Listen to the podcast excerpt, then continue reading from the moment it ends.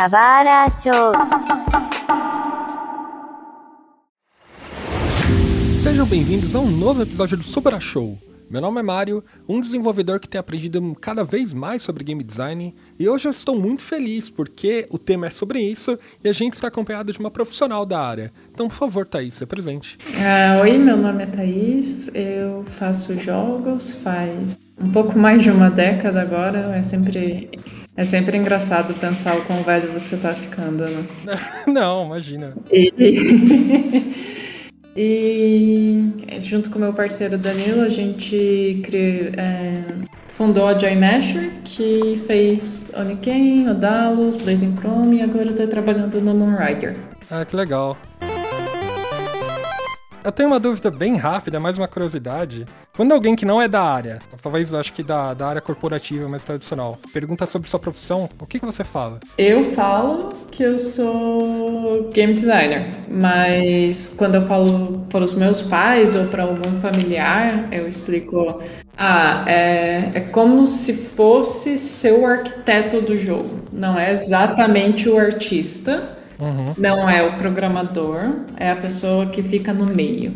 Entendi. Normalmente imagino que se você falar game design para qualquer outra mídia tradicional ou alguma pessoa que tá no meio corporativo, eles vão perguntar o que, que é, certo? Sabe que nunca aconteceu? Ah, é? Eu acho que eu não tenho muitos amigos do mundo corporativo. Mas se você for preencher uma ficha no, no hotel, você coloca game designer. Eu coloco designer. Ah, boa, boa. É, porque se é, é tudo design, né? Não, não, a forma que você pensa game design não é muito diferente de como você pensa qualquer outro tipo de design, então. É, então, isso é muito curioso, sabe? Porque a minha percepção das pessoas quando a gente fala game design, principalmente para as pessoas que não conhecem, é que design está muito relacionado à parte artística. Sim. Não é muito errado, né? Mas design está relacionado à criação, certo? E não à parte artística. Não sei, se me corrija se eu estou errado. Então, eu tenho uma aula inteira sobre isso, porque eu também dou aula de game design, aliás. Uhum. Então tá mais uma surpresa sobre mim. E eu começo falando que, tipo, quando a gente pensa em design, quando geralmente uma pessoa comum elogia o design de alguma coisa, ela pensa na estética. E isso é um preconceito que não é verdadeiro. Porque quando você pensa em design, como designer, o que você está pensando é na função mais do que na forma. Inclusive, um dos grandes uh, slogans, vamos dizer assim, uma das grandes regras do design é o que em inglês se chama de FFF, que é Form Follows Function. Ou seja, a forma, a estética, a aparência de algo, ela vai sempre seguir a função o uso, a forma que isso foi pensado para exercer a função dele. Você define game design como o que, então? Como a criação do jogo, literalmente? É, é e não é, porque tudo depende mais do que do seu nominho que você se auto-intitula, das suas responsabilidades e do que você tem que fazer dentro de uma equipe, né? Hum. Mesmo que você esteja trabalhando sozinho, mas é, o que você vai fazer quando você está trabalhando e pensando nesse jogo? E como game designer, muitas vezes o que te cabe pensar, sim, é o que é o principal do jogo. Mas algumas vezes a ideia principal, o conceito do jogo já chega pronto para você e você ainda tem que fazer o design dele. Sim. E o que é o design desse jogo? É pensar esse jogo de forma técnica e funcional. Ok, é, isso aqui vai ser, sei lá, um um Battle Royale, beleza. Que isso significa em produção, em desenvolvimento do jogo? Beleza, significa que eu vou ter no mínimo um tipo de protagonista. Eu vou ter que ter no mínimo um multiplayer online que precisa ser capaz de ser simultâneo e ser capaz de ter no mínimo 50 jogadores ao mesmo tempo. E você já começa a pensar, beleza, e como o que vai acontecer quando o meu jogador pegar o mouse e logar no jogo? Na verdade começa um pouco antes, mas vamos pensar dentro da partida do jogo. O que acontece? Ele tem que ser capaz de se movimentar, então beleza, a gente tem que fazer uma engine que é responsável pelos controles do WSD, mas eu também preciso usar o mouse para conseguir mirar. E daí o que acontece quando eu clico, eu atiro? E o que acontece no mundo quando esse tiro acontece? E você tem que pensar todas essas coisas e qual a consequência de cada uma das ações e o que isso traz de consequência no mundo no jogador e no caso, por exemplo, de um jogo multiplayer, o que traz consequência também para os outros jogadores. E é, para, quando você só menciona o que é um jogo, para a maior parte das pessoas que não pararam para pensar o que é design, parece algo muito simples. Ah, é um jogo que atira. Ah, é um jogo que você constrói coisa. Mas quando você para para pensar em cada um dos aspectos que constituem essa ação que você está tentando se referir a, é quando você começa a pensar, ah, o buraco é mais embaixo, né? Sim. É curioso, né? Eu tive a experiência de participar de uma. Eu fui mentor numa jam e que as pessoas elas não eram desenvolvedoras, elas não tinham, não tinham nunca tinham trabalhado né, no desenvolvimento de um jogo. E é curioso porque quando você escreve, quando você consegue começa a fazer perguntas para elas e quando elas começam a pensar na parte técnica, elas começam a se envolver, né? Uhum. Imagino que seja isso que, que você esteja falando, sabe, no conceito de é, as pessoas elas começarem a criar perspectiva, sabe, do que, que é o funcionamento por trás da. Como que, Exato. por, por que, que alguns componentes estão daquele jeito, né? Etc. Mas tudo isso foi elaborado, né? Tudo. A existência de um jogo tem um motivo, né? Então, e a galera do design de produto, inclusive, diz que quanto menos o usuário final pensa no design do produto, mais significa que você fez o seu trabalho bem feito, porque uhum. o, o, produto tá, tá fazendo tão bem a função dele que a pessoa não precisa pensar nas, nos pequenos detalhes a respeito do funcionamento. E um jogo é mais ou menos assim também. O, o ideal é que se é um bom jogo, você não está parando para pensar, pelo menos não naturalmente, é, que esse inimigo está mal posicionado quando você dá o respawn, sabe? E é impossível evitar dano dele. Se você está pensando isso, é porque isso já foi uma decisão de design ruim da, do designer. Sim, entendi.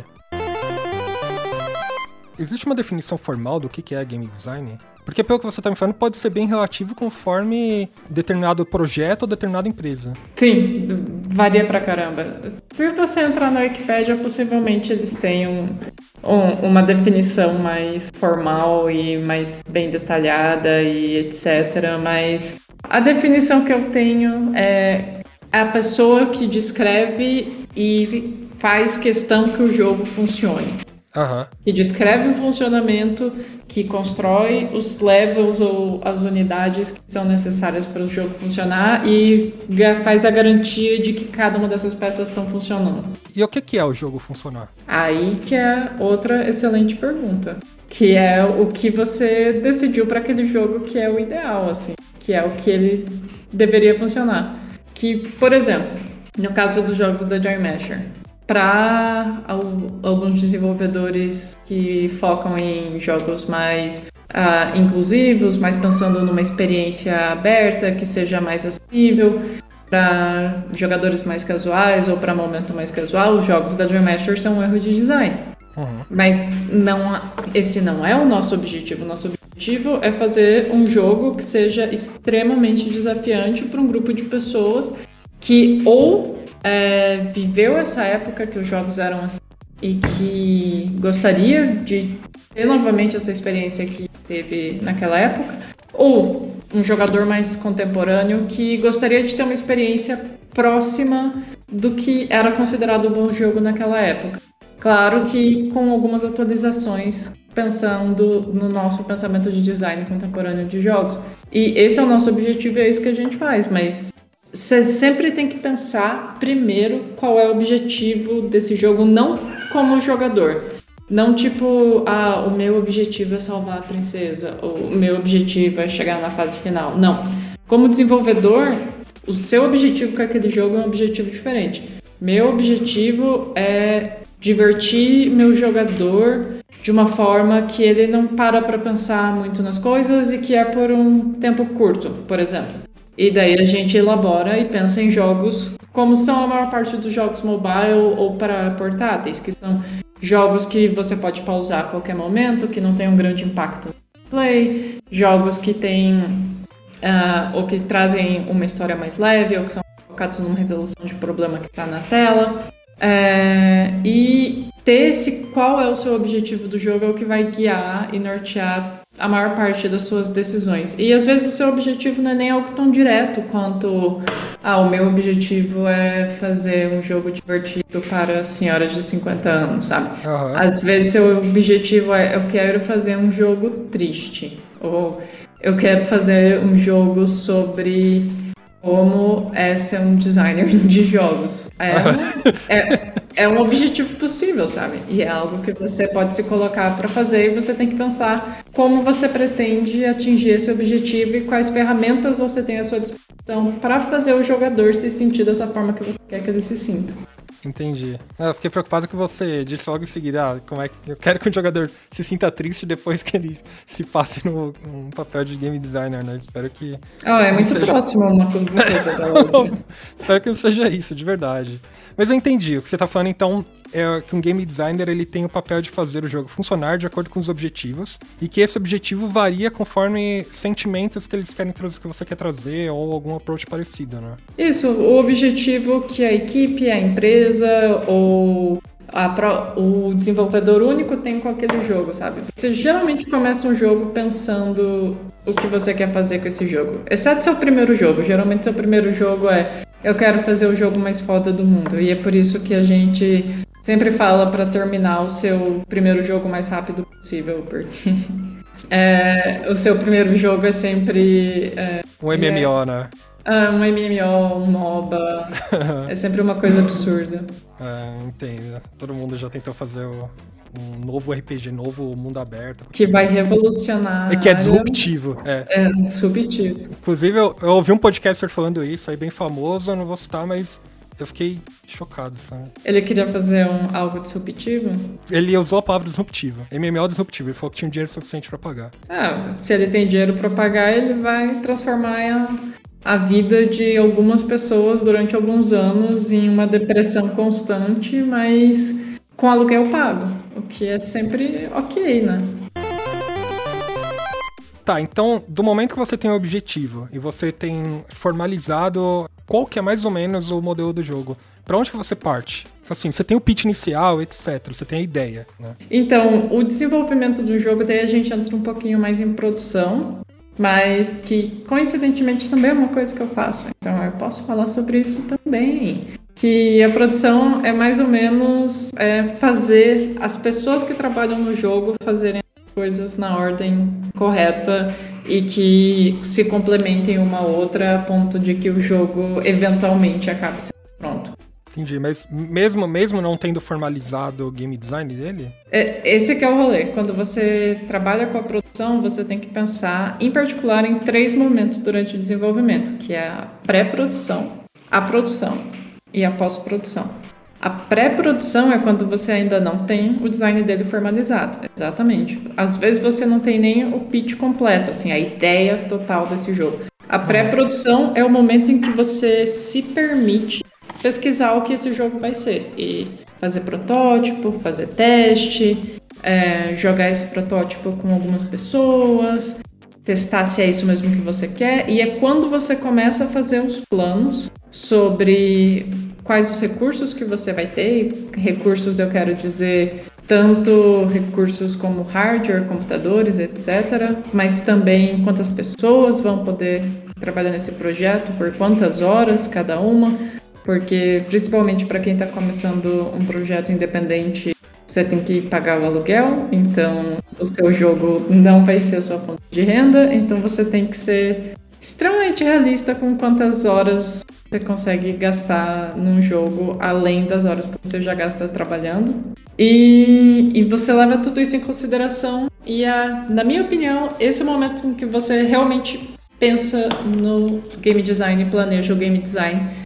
Quando você levou esse choque de realidade de quanto tempo e quanto, quanto dinheiro e qual o prazo que você tem para fazer. Porque daí você vai ter os olhos um pouco mais sóbrios para poder falar, putz, eu não posso fazer um MMORPG disruptivo. Talvez eu tenha que fazer só um RPG disruptivo, que não seja multiplayer online síncrono. Tá, você tá me falando então que as limitações elas guiam o game design, independente da ideia. Com certeza, com certeza, porque não adianta, eu sempre falo isso para os meus alunos, não adianta você ter o projeto mais lindo do mundo na sua cabeça ou no seu momento, porque isso não é o que o jogador vai jogar. O jogador vai jogar o que ele for jogar, que vai ser o que você vai ser capaz de entregar no final. Então não adianta você ter uma boas ideias que nunca vão ser implementadas. Entendi. O game design, ele é a arte de tornar possível o impossível. E em que momento que você começa a, a produzir o design do jogo e como que ele é formalizado? Como que ele toma vida? Tradicionalmente, você faz o que a gente chama de GDD, que é um uhum. Game Design Document. E existem várias receitinhas para como fazer um GDD e etc. Mas até isso eu acho que é um pouco, um pouco aberto a debate, porque eu acho que o GDD ajuda dependendo da sua situação, dependendo da equipe, dependendo de quantas pessoas tem na equipe, de qual projeto, qual o tamanho de projeto. Você falou que você participou de uma jam, né? Uhum. Imagina fazer um GDD numa jam. É, é, é, meio improvável. Apesar de que essa Gen obrigaram os participantes a fazer, mesmo assim. Uf, eu não acho uma escolha muito boa. E quantas pessoas tinha na sua equipe? Eu era mentor só, né? É, uhum. Tava mentorando, mas as pessoas elas tinham em torno de cinco pessoas, mais ou menos, por equipe. É, pra, na minha opinião, já é um tamanho de equipe meio grande para uma jam de 48 horas. Era 40. Uhum. Pois é, porque, tipo, eu já vi equipes de tipo 15 pessoas numa jam e que conseguiram fazer um jogo depois de 48 horas. Parece absurdo, mas é real. Só que era um grupo de pessoas que trabalhava há alguns anos juntos. Uma dessas pessoas era um produtor, então uma dessas pessoas, a única coisa que ela fazia era ficar organizando todo mundo para a gente tem é, essas são todas as coisas que precisam ser feitas, esses são os assets, os designs, esses são os modelos, é, e ele ficava organizando e fazendo as tabelas e mantendo tudo atualizado. Então, tipo, dependendo do tamanho da equipe dependendo de quão bem vocês conhecem, não é impossível, eu só não acho que é, faz muito sentido na maior parte das equipes, na maior parte dos casos. Mas um GDD funciona muito bem para equipes com, sei lá, mais de três pessoas que vão trabalhar num projeto dura mais de seis meses, mais ou menos. Porque assim, você precisa ter em algum lugar documentado as coisas que vão ser feitas, mas não necessariamente precisa ser num documento formalizado que nem um GDD.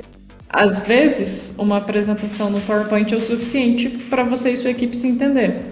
Às vezes, uma animação é o suficiente. Às vezes, um GIF é o suficiente para vocês se entenderem, sabe?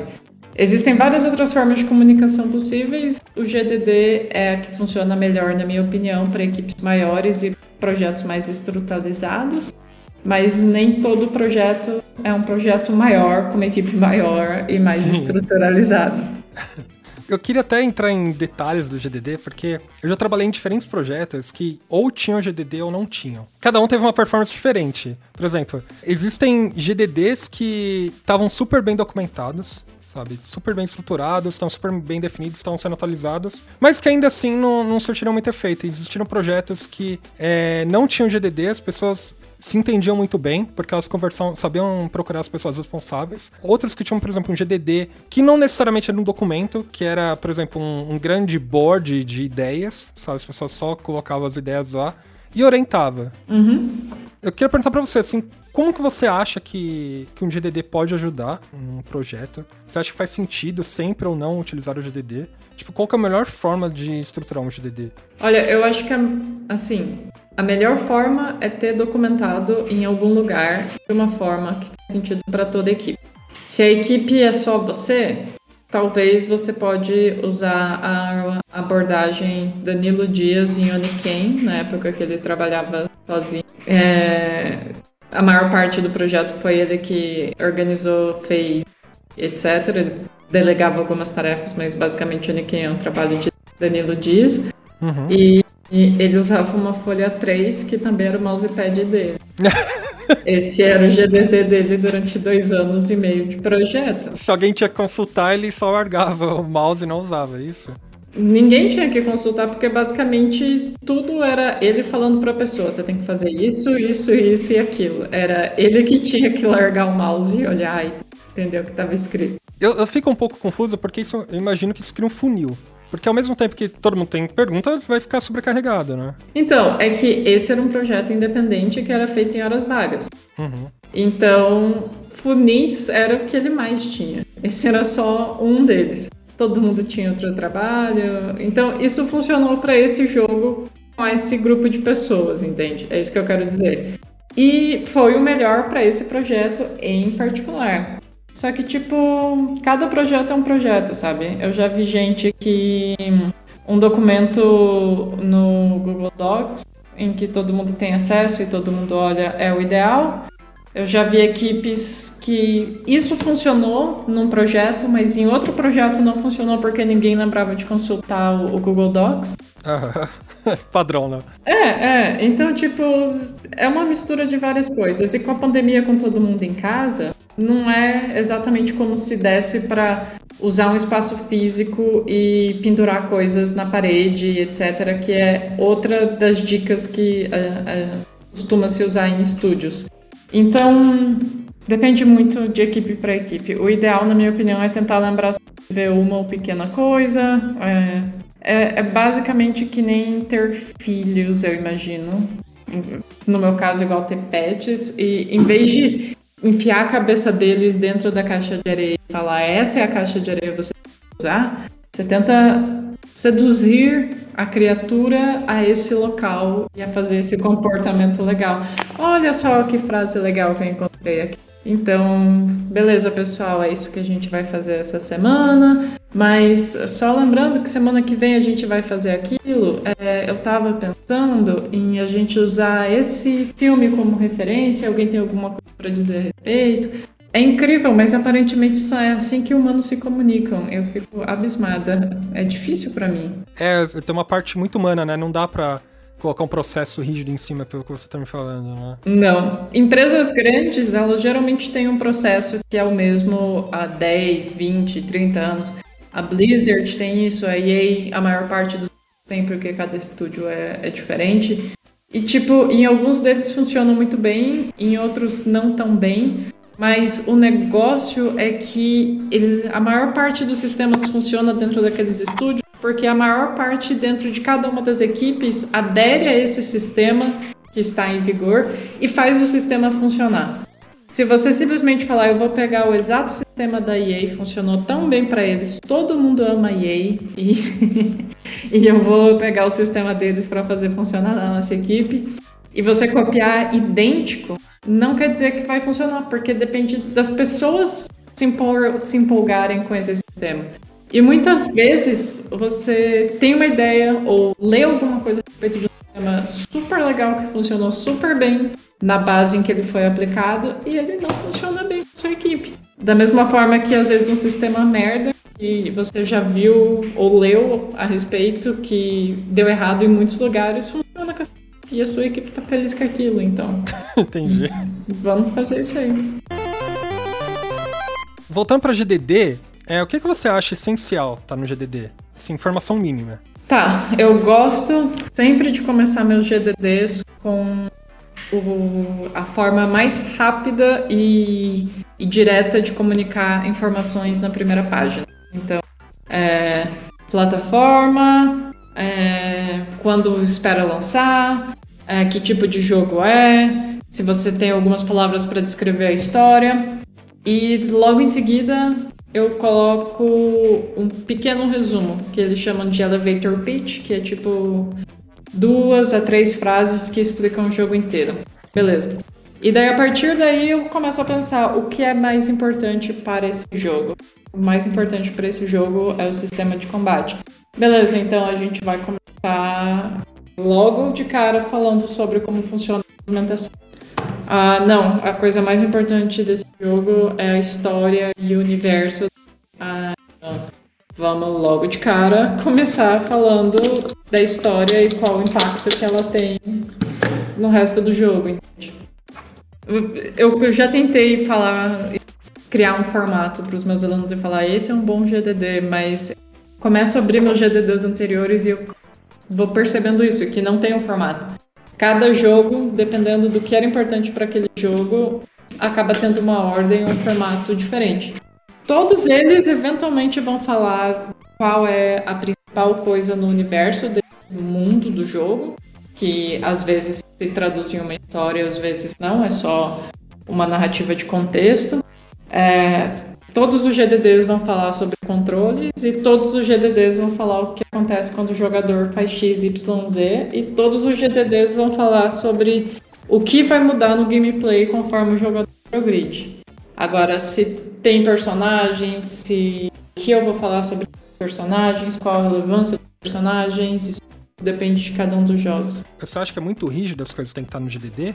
Ou as informações, por exemplo, eu entendo que controle, né, essas coisas até pode mudar, né? Mas pitch, é, talvez uma definição simples do jogo você acha essencial? Eu, eu acho, nem que seja, como no meu caso, que seja para ver esses GDDs daqui 10 anos e falar, nossa, do que, que era isso mesmo? Você bate o olho na primeira página, você já sabe o que, que é.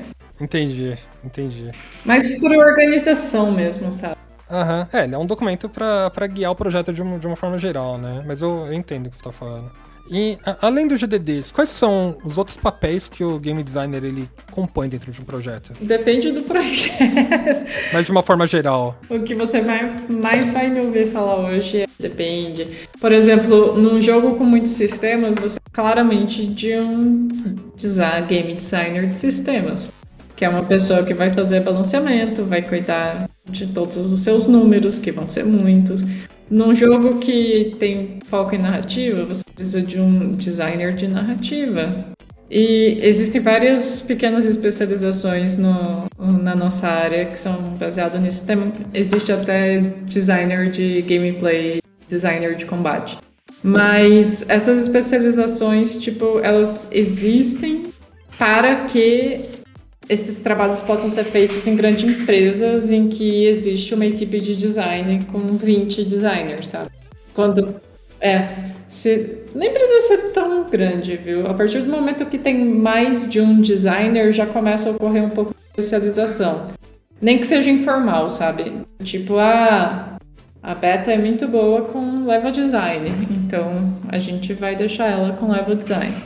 Às vezes não é nem algo que a pessoa foi contratada para fazer, a gente só percebe que essa pessoa se dá bem com essas coisas aqui, então fica aí fazendo mais essa coisa aqui. Mas e num projeto indie? Como é que. Eu imagino que o game designer ele vai ter que se virar como um generalista, talvez. Por exemplo, na Joy Masher somos nós dois, né? E para cada projeto a gente geralmente chama mais pessoas para participar. No Rider a gente está trabalhando com o Tré também. E no Blazing Chrome a gente trabalhou com o Yuri. E basicamente nesses jogos o Danilo é o principal designer. O trabalho de design é muito pequeno. O que eu faço mais é a produção. Uhum, entendi. E, e aí você vai orientando e vai trabalhando junto com outro designer para para criar as outras demandas. Né? Eu, eu, eu, nem tento pensar muito de forma criativa nesses jogos da, Jam Masher. O meu trabalho é mais operacional né? Entendi, executor. Uhum. Uhum. Cobrar pessoas, cobrar outros, outros recursos, né? Imagino que também vê prazos, coisas parecidas. Sim, se comunicar com a publisher, ver o que precisa, uhum. falar o que tem que ser feito antes do que.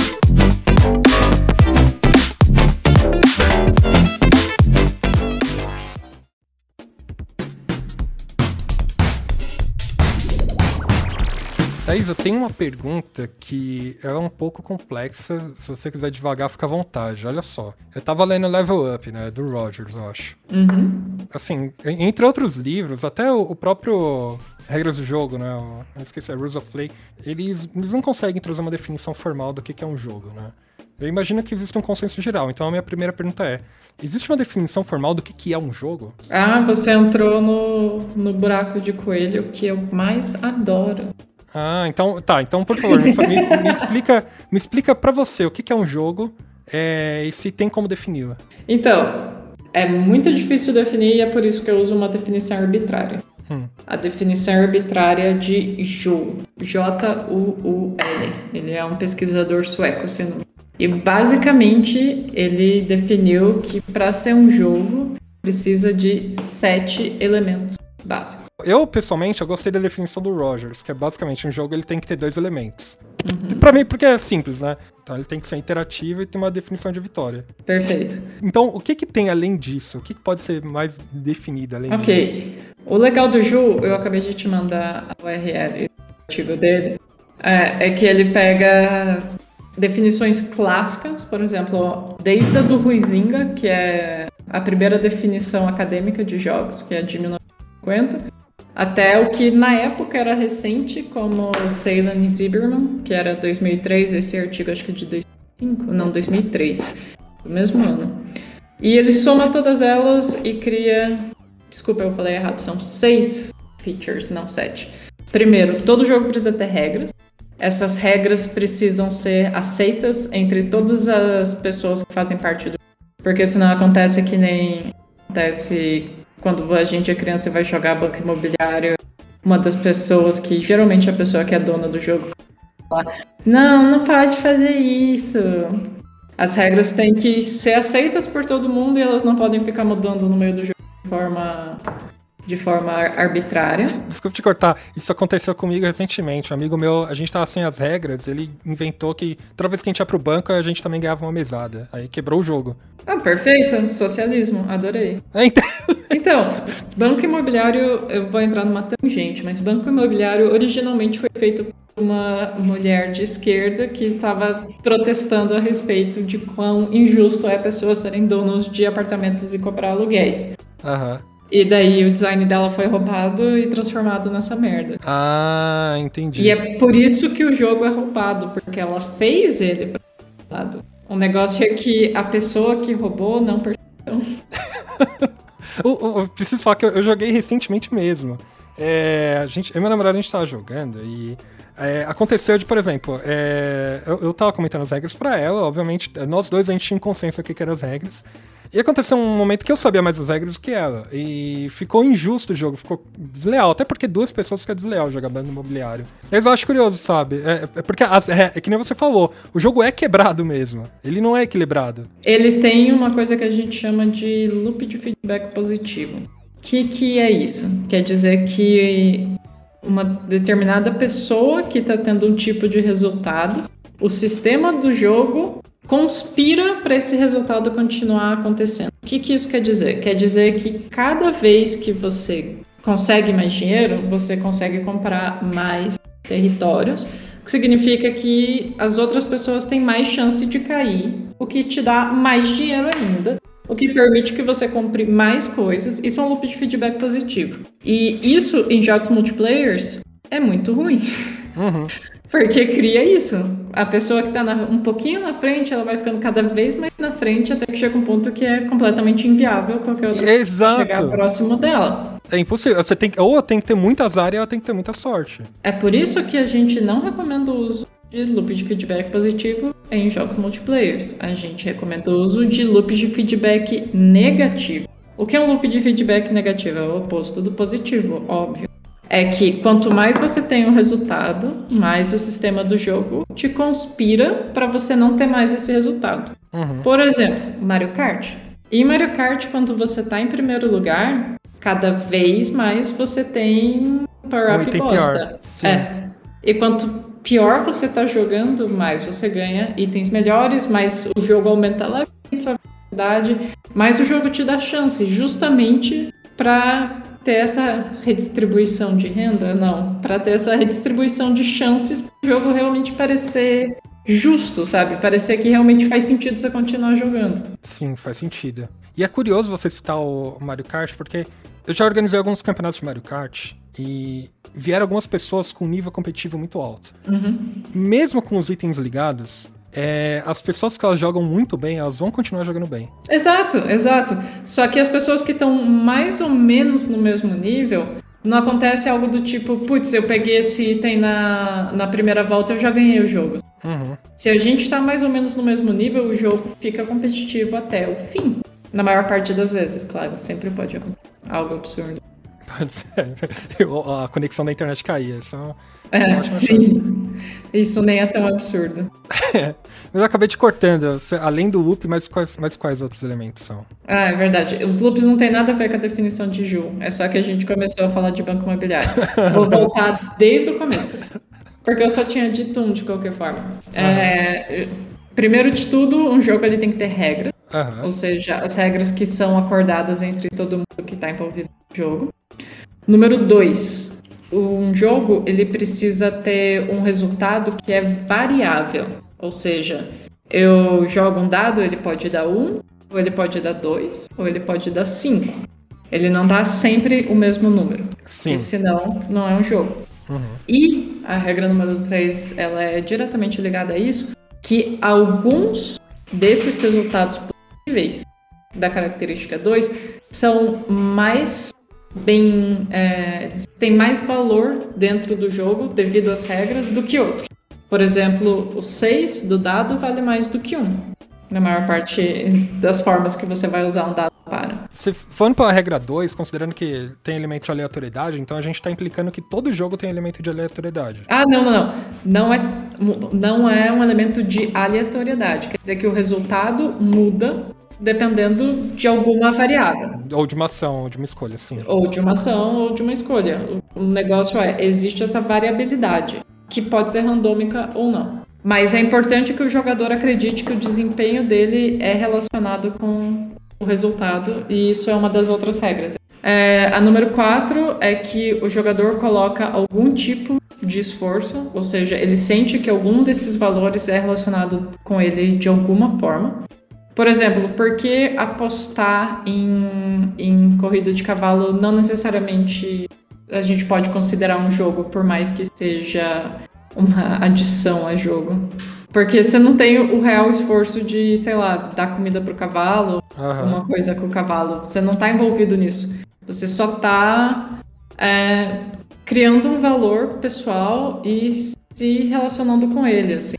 É diferente, por exemplo, de você jogar roleta num cassino. Porque você tá de fato escolhendo os números, por mais que não seja você jogando a bola.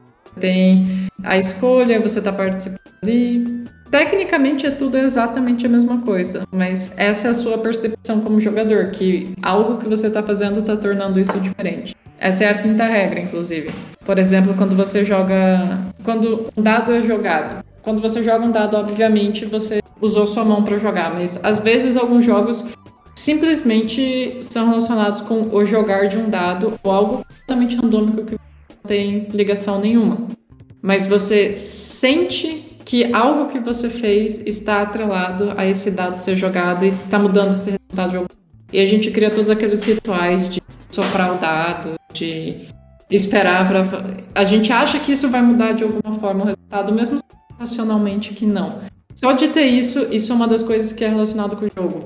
Pensar que algo que você faz é relacionado com isso. E o número 6 é que as consequências são negociáveis, consequências do, do que acontece com o jogo. Isso, esse consequências negociáveis parece meio absurdo, mas é que os teóricos antes do Ju diziam que o jogo ele tinha que ser completamente separado da vida real. E não é exatamente isso que acontece, né? A maior parte dos jogos trata da vida real, mas às vezes briga com alguém no jogo que você não fala nunca mais na sua Então, os resultados são negociáveis em relação a vai acontecer ou não, baseado no... Essas são seis regras, então. São, são só seis. Eu falei errado no começo. Ah, tá bom, tava, tava confuso. É, legal, ele, ele de, determina muito bem. É que eu fico pensando outros, outros tipos de jogos, por exemplo, jogos idle. Uhum. É, jogos idle entram no. É, pra mim, abre uma, uma grande gama de, de opções e habilidades dentro, dentro dos jogos, né? Apesar de terem escolhas que eu faço dentro do jogo, né? Eu tenho jogado bastante jogos idols e tenho percebido como é que os componentes funcionam, né? Eu tenho escolhas de montar ou não. Mas isso é muito maquiado.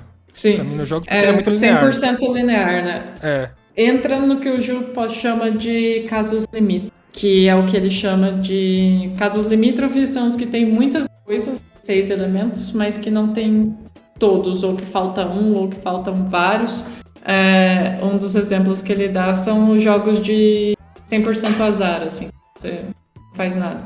Ele tem vários elementos que são relacionados, mas parte Não. E eu pessoalmente considero Idols também como um, um borderline. Entendi, entendi, porque eles são exceção. Tá. Uhum. É, até porque o objetivo dele é ganhar dinheiro, né? Então, acho que nem entra, entra no contexto de, de sentimento e tal, né? Como é que você define se um jogo foi equilibrado ou não? Por exemplo, a gente falou de Mario Kart. Mario Kart talvez seja um exemplo claro, né? Que a gente consegue observar de uma forma mais ampla. Mas se você estivesse trabalhando num projeto que você precisasse equilibrar esses gameplays, como é que você definiria esses equilíbrios? Existe alguma técnica? É, você precisa metrificar? Eu sempre metrifico, independente do que acontece. Porque números são meus diferentes. Mas. É... O ideal, na minha opinião, é primeiro de tudo lembrar qual que é o objetivo do jogo. A gente volta lá no objetivo. Esse jogo ele é para ser mais punitivo, é para ser menos punitivo, porque tudo isso vai impactar no balanceamento dele. E a forma que você pensa numa o que, quais são as reações exatas para cada, quais são as punições para cada erro e quais são as recompensas para cada acerto. Então, primeiro a gente tem que pensar qual qual o motivo de existir desse jogo, o que a gente quer que o jogador tenha com ele. E o que eu pessoalmente gosto de fazer é assistir pessoas jogando com o primeiro balanceamento precário, que é o que a gente coloca no lugar, e ver como elas reagem, mais do que eu reagindo. E ver.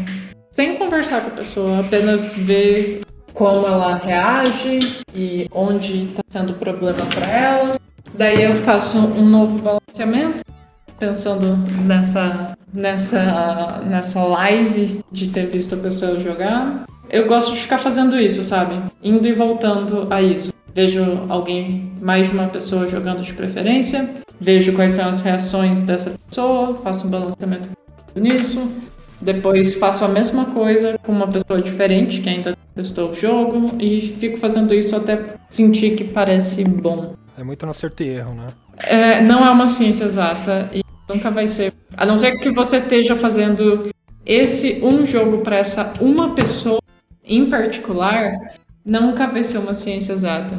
Nossa, curioso falar isso, né? Eu observo muita gente reclamar de vários jogos, especialmente jogos competitivos, né? Acho que tem a maior queda, assim, de pessoal ficar reclamando. E apesar de parecer um consenso de quando as pessoas reclamam de um determinado assunto, eu imagino que seja só um nicho mesmo específico que, por determinado motivo, tenha se ofendido, tenha, esteja frustrado, sabe, por, algum, por alguma situação. Sim, e principalmente em jogos competitivos, isso é a maior métrica.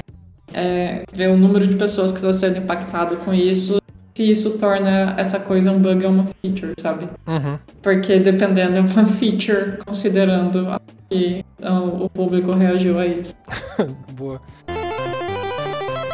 Quais são suas inspirações como game designer? Não tô falando só de pessoas, você pode até se basear em pessoas, ou até um jogo, ou um título. Mas o que que você faz, é, o que que te, sabe, motiva a continuar trabalhando como game designer? Além de pagar o aluguel?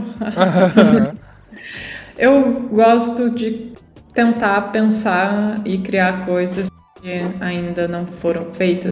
E é óbvio que eu não crio coisas que nunca foram feitas.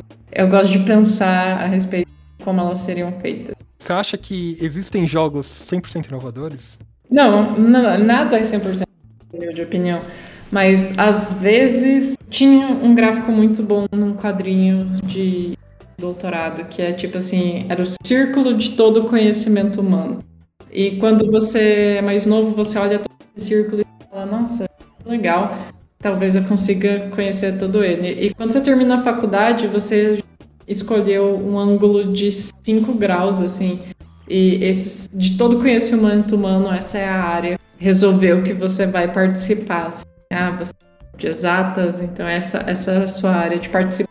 E é é, de todo esse conhecimento possível é só essa área que você consegue. Quando você faz o mestrado, você começa a chegar mais próximo da borda, mas você fecha um pouco mais a angulação dentro do círculo que você está. Com sorte, quando você, quando você faz o seu doutorado, você descobre algo novo e você consegue criar uma nova um, um, um novo limite para esse conhecimento. E você acha, nossa, caralho, eu descobri essa uma coisa que ninguém sabia antes e que essa coisa aqui é incrível. E você olha para ela e ela é enorme. Você coloca ela de volta no contexto do grande círculo do conhecimento humano e ela é tipo assim, um risco. um, um pequeno grão de areia nesse todo. E é isso, é isso que você descobriu. Mas dentro da sua perspectiva, dentro da sua área, é talvez até massa. E na minha opinião, é esse esse é o objetivo que você tem que colocar para você mesmo, esse um grão. Se você chegar nesse um grão, já tá bom caralho, você já fez coisa pra, pra caralho, tem que estar orgulhoso. Brilhou muito. Trazer aquele pedacinho de inovação que, que muito, tá, pode estar relacionado com sua experiência de vida ou com muito estudo, né? Sim, sim. E eu nem sei se eu chamaria de inovação, mas é, talvez essa seja a palavra correta para falar algo que ainda não foi feito antes que às vezes, às vezes não é nem algo completamente novo, mas é você combinar essas coisas que já foram de uma forma nova. Sim. Eu acho que a combinação é, é o melhor, melhor caminho, porque Normalmente, aquela máxima, né? O pessoal fala, olha, se é inovador, por que, que ninguém nunca pensou nisso antes? Se é tão bom assim, por que, que ninguém nunca fez? Por que, que nunca insistiu, né? Mas eu acho que a combinação é o que traz mais sucesso. E ali dentro, que nem você falou, dentro daquele pedacinho, talvez um pedacinho lá dentro, uns 5%, 1% é onde se encontra é, talvez o, o, o, o, que você vai trazer de novo, né? Uhum. Acho, acho legal essa definição. Thaís, foi um prazer receber você. É, queria deixar espaço para você falar assim, onde que o pessoal te encontra, é, se você também quiser passar alguma mensagem, quiser passar, sei lá, alguma referência. Ah, o prazer foi, foi todo meu, obrigado por me chamar e não, eu só espero que todos os ouvintes brilhem muito e não deixem ninguém falar para eles que não podem ou não vão conseguir fazer alguma coisa. Porque é muito provável que eles não vão conseguir, mas pelo menos eles tem que tentar e decidir por eles mesmos se eles conseguiram ou não. Boa. Show, gente. Então é isso. Muito obrigado e até a próxima.